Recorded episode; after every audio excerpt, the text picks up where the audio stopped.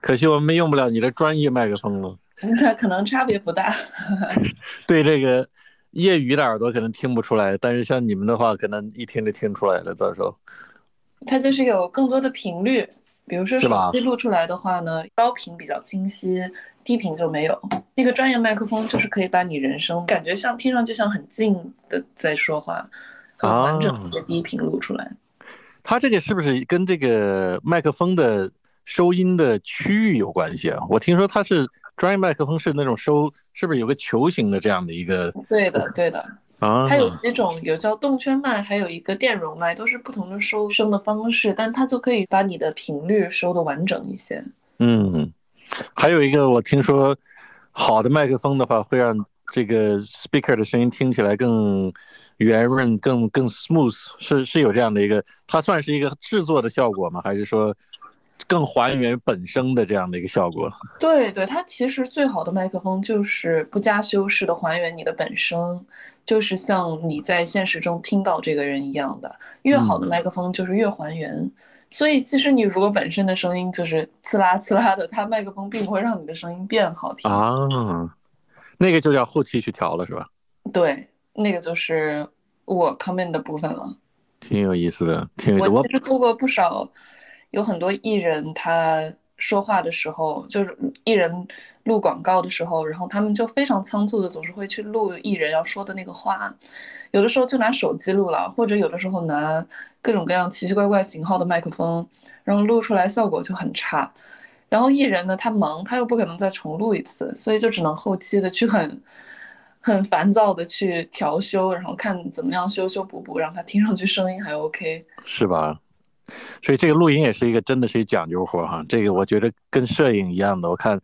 玩录音的是真的是 endless 的 pursue 这些这些 accuracy 和这种 equipment 这方面，是投入也挺大的。我看是是，但是其实你放到就是整体消费者这里来看，就是绝大部分消费者其实是听不太出来的。是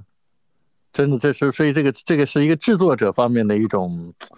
一种追求对追求，对我说正好我们聊到声音这块儿的话，就咱们就这个话题，因为你是做这行的，这是你的本行，呃，Sherry 的话是学专业的音乐呃背景，然后的话，呃。呃，现在在从事的工作的话，完全是跟声音和 audio 这块儿相关的。呃，要不要介绍一下，就现在你们做的一些项目和你们正在做的一些工作，挺有趣的。我我一直对你们这个现在做的这个领域很 fascinated。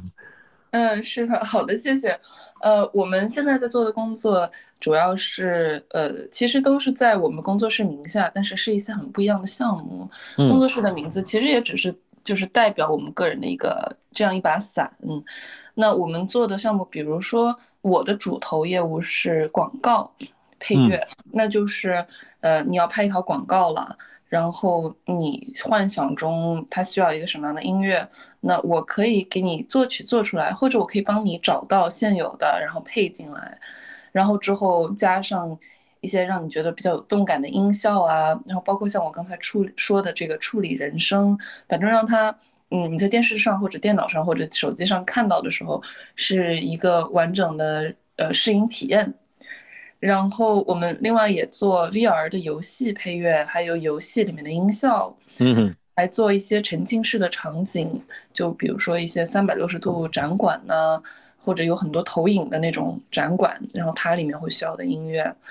呃，现在还在做一个天文馆有关的哦，对，反正就是很多这些乱七八糟的，其实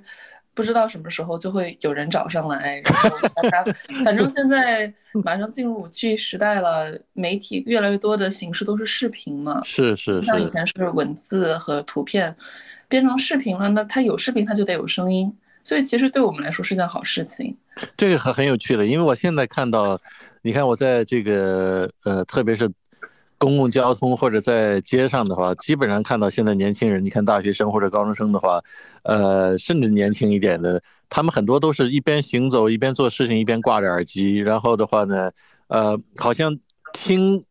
这个这个 listening 变成他们生活中的一个非常。非常大的一个一一个一个一个部分，所以我就说这个会不会他这种习惯会不会对你们的这个现在从事的工作会有更多的不同的要求？因为我觉得我们小的时候的话，你看我们听的可能就是一个很普通的收音机，这个这个播放效果在音音效上肯定就相对来说比较简陋。那现在的小朋友听的都是这种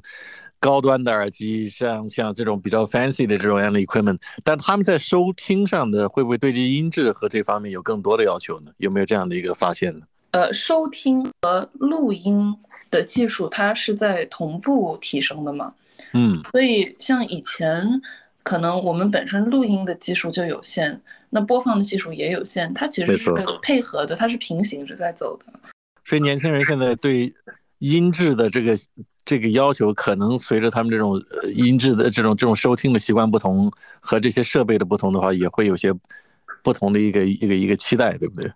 对，但是我觉得他还是看个人的，就是有的人他会对这一块敏感，他自己比如说是那种耳机发烧友啊或者什么样的，他就会去主动的去找更音质更好的东西。啊，但如果你说，比如说现在年轻人看的最多的媒体是什么？是抖音，对吧？短视频，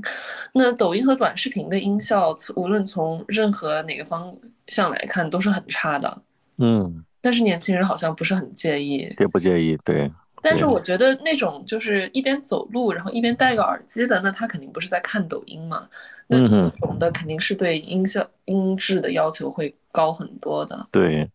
说到这个，我就想正好问到你刚才说的广告配乐的这个话题哈，因为我因为我可能就是从过去经历里面也有跟呃广告企业有这些合作，我我现在好像倒是真记不起来我们有这样的一个。对配乐方面的有一这样的一个一个一个一个要求或者一个 brief，因为在创意上面的话会有这个 creative brief，我们会要求这个广告公司在这个开发创意的 idea 的时候会有一个什么样的方向，但是你们现在跟呃广告主打交道的话，他们会在音乐这方面有特别的要求吗？其实一直有，就是肯定我肯定在你做的那个时候也有，只不过它太细了，它的部门是到就是广告制作的那个部门啊，是后期的部门，所以可能你接触不到，因为你可能是前期创意嘛，对吧？是是是是，对，就是你想想看，一条广告其实一直以来，嗯，广告都是花很多钱在音乐上的，嗯。嗯。当然，不同的地区有不同的 budget 哈，但是因为它必须要一个合适的音乐能传递出他想要的这个效果嘛，而且要音乐来配合剪辑，所以很多时候他们其实在拍摄之前就在挑选音乐了啊。嗯，我我我很好奇，就是你们在做广告的这个音乐的时候，你们会看着它的素材去设计呢，还是说他已经把这个片子都剪完了以后，你们看着这个完片去去去做这个音乐设计呢？呃，有不同的，有不同的 progress 程度。像有的时候，嗯，他们会非常明确自己想要一个什么样的音乐，然后从呃拍摄之前就让我提供这个音乐。那有的时候是要求提供一个参考，一个 reference。有的时候是想要直接要音乐。那么这种做法，我个人是最不喜欢的，因为呃，其实大家对于呃，这个东西出来是什么效果？其实很多时候是没有底的，所以广告拍出来可能会因为拍摄中各种各样的问题，导致它拍出来了和它最初设想的不一样，很有可能，这是经常会发生的。比如说，它好的能用的镜头不够，呃，或者是那当天演员或者艺人的发挥不好，或者怎么样，就会导致说他们得需要用一些其他的方法。来掩饰这个拍摄的不足，然后可能就会导致整条片子的方向要变。嗯，那方向变了，那音乐肯定也得跟着变。那我就会很吃力，就是哎呀，这就是你们说好了，就是这个，我现在给你了，现在又要改。我啊，所以我会倾向于，嗯，他们把粗剪先剪出来，然后看到了粗剪以后，知道这条片子大概有多少素材。变化的时间有多快，然后我再根据这个它的 mood 和 tone 是什么，色调是什么。其实色调是一个很关键的东西。哦，是吗？对，就是色调和音乐的匹配，就是是很紧密的。哦。对，就比如说色调，它调色师调的冷一点了，或者暖一点了，我音乐也要相对应的要冷一点或者暖一点。有意思。所以你们在做音乐设计的时候，它实际上调色这个过。这这已经这都做完了，才才才到这个音乐这一部分。呃，倒也不会，因为调色其实还是挺靠后的吧，调色和音乐是挺同步的。但是我会在过程中看到一些调完色的。明白。对，而且它画面的整体色调，就是它它是有大量的留白，还是它嗯很密，就是呃都都不用说那种很最细节的调色了，而是说它的布景布景是什么样的，布景里面有哪些颜色，或者说它的建筑，它所拍的那个环境的建筑，看上去里面的布料质感是柔软的，还是说都是硬邦邦的墙，还是很金属感的。就是更多是这些东西，它会对音乐创作有影响。是，其实这跟电影的配乐其实有很多相像的地方吧？对，这个做这个过程，对，因为我知道你在学习的时候，在专业的音乐学习的时候，和你们现在其实在做的这个呃尝试里面的话，其实也包括影视方面的音乐的这个这个这个 music score 这些设计，对吧？对对对，我们一直做。对我上次跟我记得跟呃你和你的 partner 在聊的时候，你们都有自己很喜欢的这个这个呃电影配乐的方面的大师。你你个人比较喜欢哪一位这个这个高手和这个电影的音乐风格呢？呃，我自己非常喜欢 Alexander Desplat，就是他呃写了近几年 Shape of Water，然后就水的形状那个，对他拿了外星人。谈恋爱的那个是好像拿了最佳奥斯卡最佳影片是吧？他们前几年的时候，对对对，很漂亮的一部影片。他还写过那个《Grand Budapest Hotel》，嗯，然后呃前几年呃《犬之岛》，犬之岛，嗯，也是也是同一个导演，对对对，然后同一个这个配乐师，所以导演和配乐师其实。一般都是 comes in pairs，就是他喜欢这个配乐师，他就全部都用这个配乐师。哎，这个我倒是有个很很很好奇一个问题，就是说，如果这些电影的配乐的呃配乐师的话，他们会不会有个人的一个比较明确的一个风格呢？会的，呃，是吧？能听得出来吗？比如说是他的一个出来，非常听得出来。你就你就比如说像汉斯季默，嗯，对吧？你像汉斯季默，嗯，他给。这个 Batman 就是蝙蝠侠三部曲写的音乐，嗯哼，其实你把其中的很多抽出来，然后你放到什么那个那个另另外那部嗯 In In In 啥来着？最他最出名的那个《盗梦空间》里面，《盗梦空间》OK，嗯，他放到《盗梦空间》里面打仗的、打架的、做追杀的那些 scene 里面，他也完全适用啊，就是。而且 Hans Zimmer 他本身后期的风格越来越接近了，嗯哼，接近自己。但本身因为他也老了嘛，他的很多音乐其实也都是他的手下在完成，也不光一个人。是是是。对，但是，嗯，所以他肯定是有倾向性和风格的。但好的配乐还是会一直去找新的点。你像至少 Alexander Desplat 他《犬之岛》的配乐就不像任何其他的一部电影嘛。嗯哼，嗯哼。对，因为因为这即便是同一个导演的话，他的不同的电影，从他的呃故事的结构来讲和故事的类型来讲，其实也会有很大的不同。所以我我这点就很好奇，说会这个如果是配乐师的风格相对来说比较有明确的一个特征的话，这对电影是一个锦上添花呢，还是？可能会是一个败笔的事情，这个我就很，我觉得这是一个很好的问题。我觉得导演他在选择配乐师的时候是一定会看你这个配乐师的个人风格的。嗯哼，呃，因为你不可能每个人都擅长做所有事情。是。对，然后你看，哎，你看了《沙丘》吗？《沙丘》我也没看，我这是这是很期待要去看，这个是第三次了，好像第三次要大家尝试把它搬上搬上电影屏幕。呃，据据说据说这次还不错吧？好像反响还不错，是吧？我个人是非常喜欢，尤其是如果我是看了原著的，如果你读过原著的话，你会看得非常清晰，就很享受。我没看过原著，我一头雾水。哦，这个我那我先看看书吧。一我通常感觉看了书以后再去看电影的话，感觉好像总是觉得有点缺憾，因为毕竟影视影视跟图书是一个完全不同的概念，它需要。改变很多内容，你觉得还对原著还是比较忠于、比较忠实的反映了这个是吧？作品就是不是的，是因为这一部电影《沙丘》，它我觉得它为了它的风格和它为了简洁，也其实就是导演个人的风格。Denis Villeneuve 他其实就是一个喜欢简洁的导演嘛，嗯，不想太多的台词，他不想要太多的背景叙事叙述，所以导致了他的电影就非常的极简。所以《沙丘》它里面其实漏掉了很多很多原著的各种各样的解释，所以你如果直接进去的话，他是不会向你解释说这个是干嘛的，那个是干嘛的，就是，嗯，你像比如说在《哈利波特》，对吧？哈利波特一开场会有人向你解释这个巫师学校是干嘛的，或者这个 Diagon Alley 这条街是干嘛的。它传统的一个叙事方法。对传统的叙事，像在沙丘里面，它全部都没有。就是你到了这个地方，就是到了这个地方。你遇见的这个人，他有一些神奇的魔力，或者他属于哪一个 secret society，他都不会向你解释清楚他们是干嘛的，只能从他们简短的几句话里面理解。但是因为沙丘它这样子的好处就是，你会觉得这是就对于我个人而言，会觉得这是一个很大的世界，是一个非常成立的世界。但是同时对于那个剧情来说，会有点一头雾水，就是不知道在发生什么。嗯，这个导演是因为我很喜欢的一个导演，但是，呃，我知道他之前的有一个很很很不错的作品，叫做《边境杀手》（Sicario）。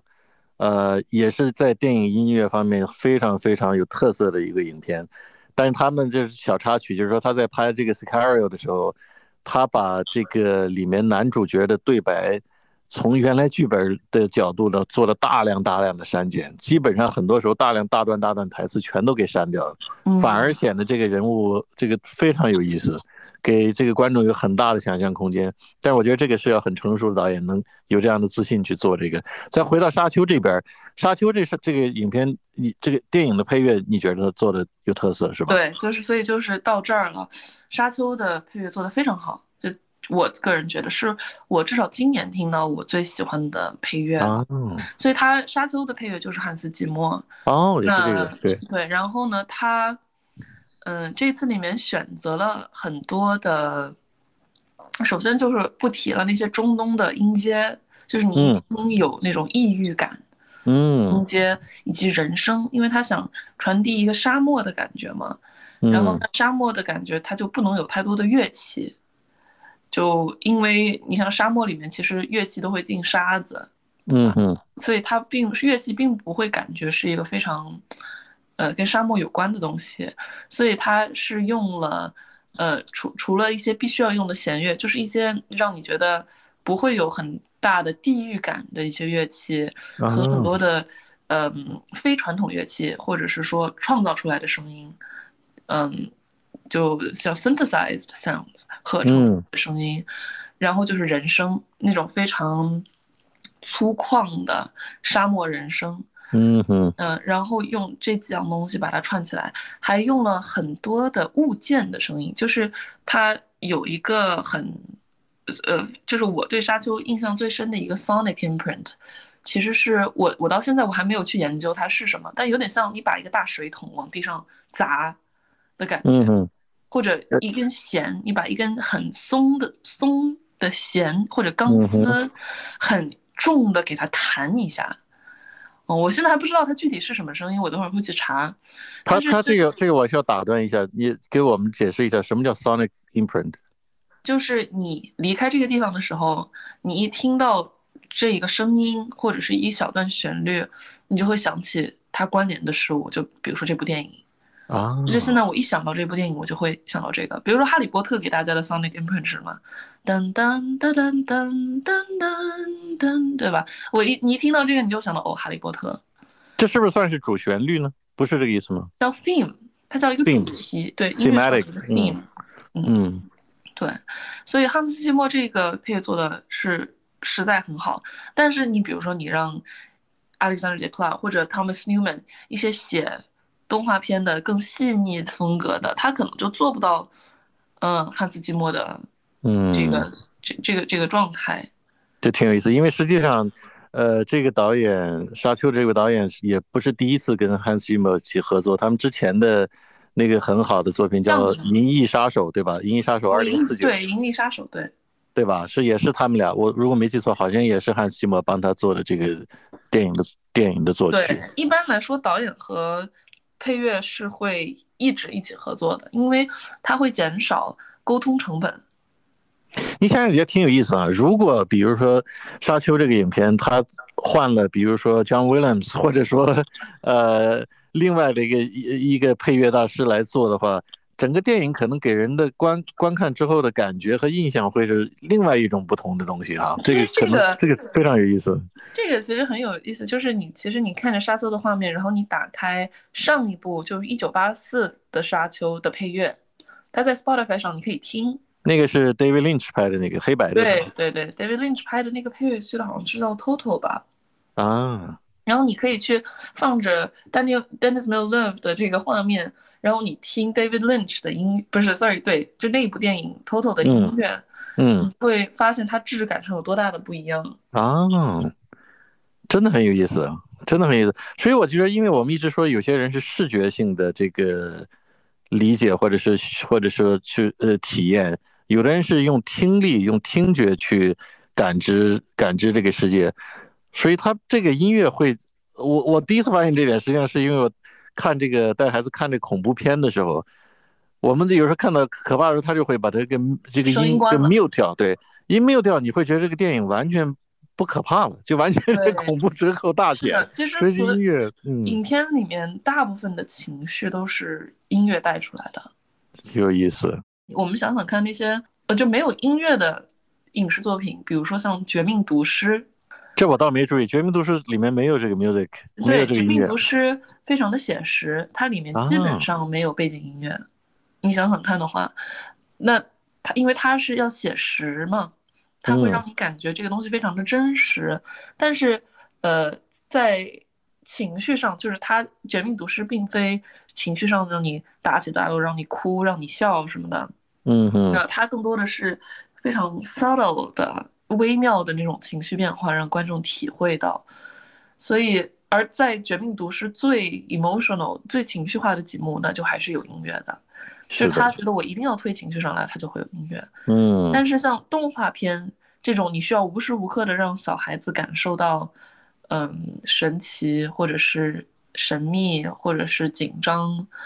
对吧？他这样子的片子，那他就需要从头到尾一直有音乐，情绪上情绪上渲染着。对对对，或者是，嗯，如果我们说国内的一些影视作品，他演员的演技不行，嗯，那你就只能拿音乐来凑。就比如说你想想看那些，就拍的我们说不是很好的电视剧啊，那他这一幕，他或者说是为了一个不需要太动太多脑子的观众。就是他这个景一出现，他音乐已经出来了，那你看到这个音乐，你就能知道接下来这一幕它是一个滑稽的一幕，还是一个紧张的一幕，还是有人要被杀头了。它实际上就是用音乐去解释和说明，或者诱导观众进入一个一场戏这样。对对，就是他会给你一个 hint，就是告诉你接下来会发生什么，这是最初级的做法。嗯哼，这是这是最简单、最初级的做法。嗯哼，嗯，我一个比较高级的做法是，不过你没有看过《沙丘》，我我我这么说应该不会 spoil。不要剧透啊，千万不要剧透。对对对，不会剧透，不会剧透。我只会说，它里面有一幕，就是嗯，这个主角身体上会感觉到疼痛，嗯，但是我们看不见是什么东西。在给他创造这个疼痛，就是画面上是没有展示的，嗯，画面上我们只知道我们看到有一只手，然后马上这个手要开始疼了，但是，嗯，那怎么展示出它疼呢？就是汉斯季默靠音乐突然多了一个非常高频的声音，哦，就进来了，然后你听到这个声音的时候，你会本能的发现，哎，有什么东西不对，然后下一秒再切换到这个演员的脸上，发现他在忍受疼痛。啊，嗯，就是你到时候看就知道，这是第一幕，这挺有意思的，嗯，这真的几乎就是头几幕。那它是靠一个非常，呃，从频率上让人不舒服的声音，让你感知到一些主角正在感知的感受的东西，而且没有更多的提示了，也没有画面上的提示。有意思，有意思。这个有声和无声都是一种用法，对吧？像很多其实很好的呃电影的话。呃，特别是可能亚洲的一些，像伊朗或者是，呃，东南亚的一些影片，其实它反而就是不用音乐，但是又给人一种完全不同的这种观影感受。但是那当然我说的可能很多都是非主流的电影，可能比如说独立制作的影片。那像主流的影片的话，确实好莱坞的这个长期的这个这个做法的话，它是把音乐作为一个电影叙事的一个很重要的一个部分。哎，说到这个，我正好想聊一下，就是说你们现在不是也在做 VR 方面的声音，对不对？这个做 VR 的声音是是怎么样？是怎么一回事儿？嗯，VR 声音，呃，我们主要就是音乐和游戏分两，呃，音乐和游戏的音效分两部分。游戏音效就是其实所有游戏都是一样的，就指的是说，比如说你在游戏上面，呃，你要动你的那个 joystick 嘛，你要比如说选择菜单，嗯，你一进去你首先有菜单，对不对？你要选择，然后呢，它每一个菜单都会有一个声音，啊，对吧？然后或者比如说你点开始游戏。本身它，你不是说你点一下它自己就没了，而是它会有一个声音 click，告诉你你点着这个东西，点着了，对，嗯，对吧？或者比如说你呃是一个人物，然后你有一个背包，背包里面有各种各样的东西物件，嗯哼，然后这些物件首先选择的时候就会有声音，对吧？click click click click click click click，然后它会给你一个声音上的 feedback，告诉你 OK，你现在往右选了一个，往右选了一个，往下选了一个。那你在使用这个物件的时候，不同的物件，比如说。你要使用这个物件，它是一个水，它是瓶水，你要喝进去喝下去，还是它是一个魔法的恢复生命的石头，对吧？你要让它怎么样？那每一个物件都会有一个相应的声音，而游戏呃就是 player 玩游戏的人是通过这个声音上面的反馈，他知道这件这个动作他完成了，嗯嗯嗯，要不他。这是一个非常明显的 Q，要不然他不知道这个动作完成了没有啊？嗯，就比如说你喝了一个生命水，然后你的生命回来了一些，嗯，那你也需要一个啾啾啾啾，告诉你说，哦，你的生命补回来了啊。这个是什么？这个是属于 player 这个这个玩家呃，在在游戏的习惯里面已经养成了对某某种音音质的一种认知，他大大概知道这个音代表了一个什么样的信息，他是有这样的一个潜在的认知，是吗？有的有的，毕竟游戏已经发展了几十年了嘛。是的，是的。嗯，一直是有的。对，然后所以这一块是游戏本身的音效设计。嗯嗯。然后，呃，那还有就是音乐设计了。那音乐 VR 里面，嗯，其实跟其他的游戏也没有特别大的差，只是说我们现在有了这个做全景声的。方式就是我可以在这个 VR 游戏里面设计，说有一些音乐它是从某些方向过来的，然后，呃，然后你在头盔里看的时候，你能够大致的分辨出它这个音乐是从哪个方向，但是这一块的技术现在还不是很成熟，所以只能大概的判断出是前后左右，但不能很不能真的说像现实生活中一样听到方向。是，但是这个会是一个未来的发展趋势，是吗？就是说大家在音和画面上，会的，会的。对，全全就是真正实现这种全景的，嗯，沉浸式演，这个真的是挺 amazing。到时候到到到以后真的是足不出户可以有各种各样的一个这种体验哈。元宇宙嘛，是元宇宙，就是这个概念，就是这个。你有没有看那个最近有一个叫做《失控玩家》，就是 Ryan Reynolds 拍的那个那个那个电影？看了看了看了。那个那个在音在音响在音效设计上面音乐设计上面，你觉得它有有有反映出这个游戏和这个这个 VR 的这种这种趋势吗？嗯呃，趋势我不知道啊。它这个电影就是声音上非常的丰富，嗯，非常非常非常丰富。其实它呃这个声音意思呃就是音效设计团队能够听出来是很累的做这部电影，对，因为它。元素太多了，五花八门的，是，它就是无时无刻都有很多很多的声音，就这个就因为它本身就是偏它的 target audience 是偏低龄的嘛，嗯，呃，所以它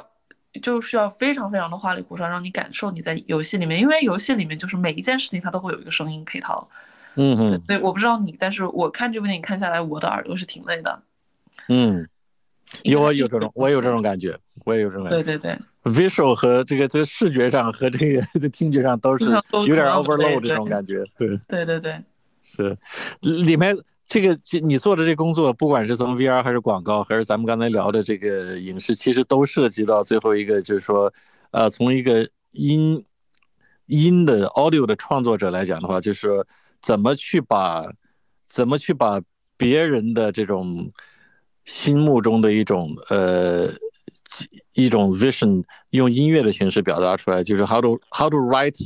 music from someone else mind 这这这一块儿，你们能不能讲一下你在这方面的一些体验？对啊，这方面体验就太多了。对，这个很好玩的一个话题，对吧？哦，这都是血泪史。嗯，其实电影还好，因为尤其是拍，嗯，就是自己所想的导演短片，就是大家是有那种 artistic vision 的，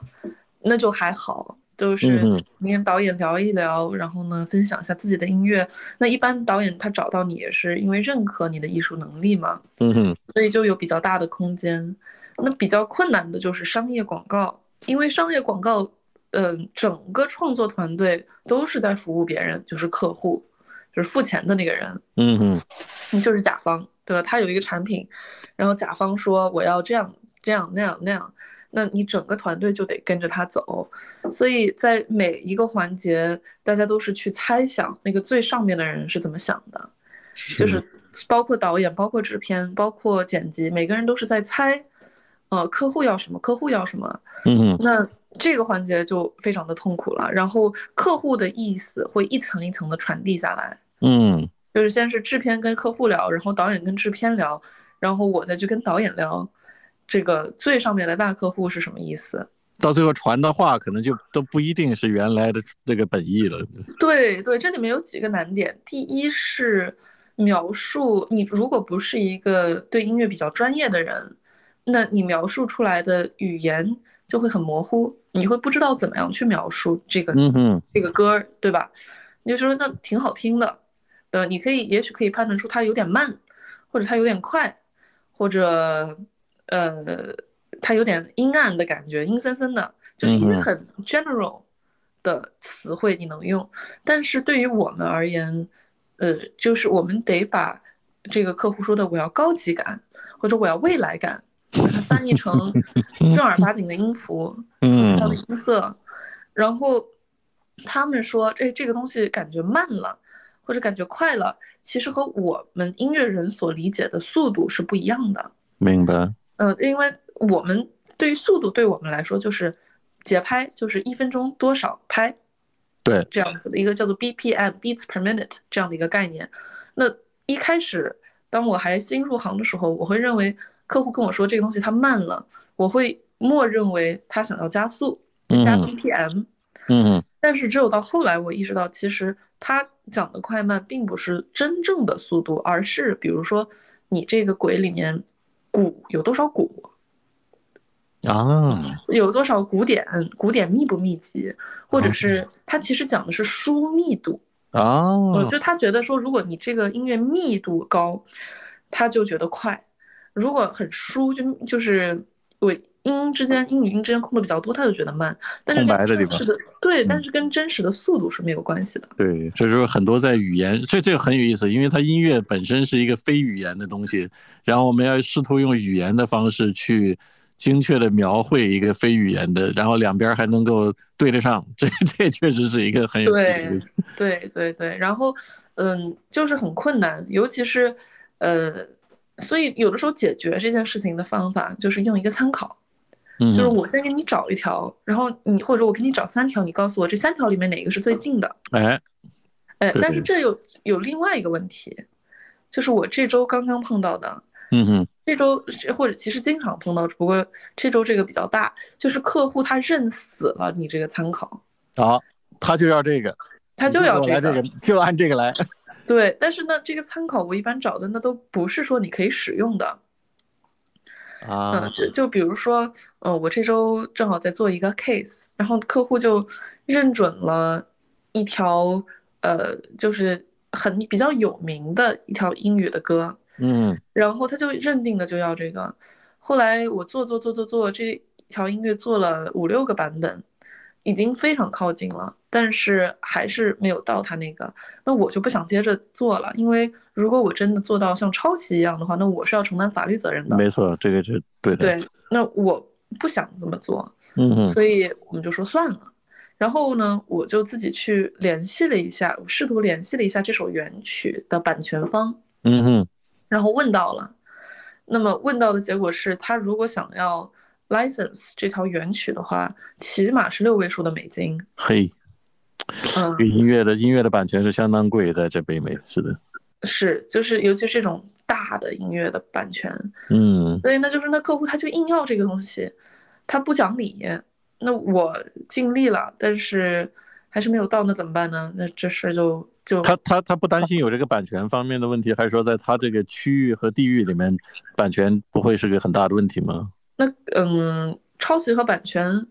嗯，我们不说法律层面上最后会怎么追究吧，嗯嗯。但是对于我个人而言，我都是不想做的。哎，这个我觉得我正好想插问一句哈，你像音乐里面的话，怎么样算抄袭呢？它这里面，比如说我把这个，呃，对我就说怎么界定这个抄袭呢？嗯，法律层面的界定是比较困的、比较复杂的。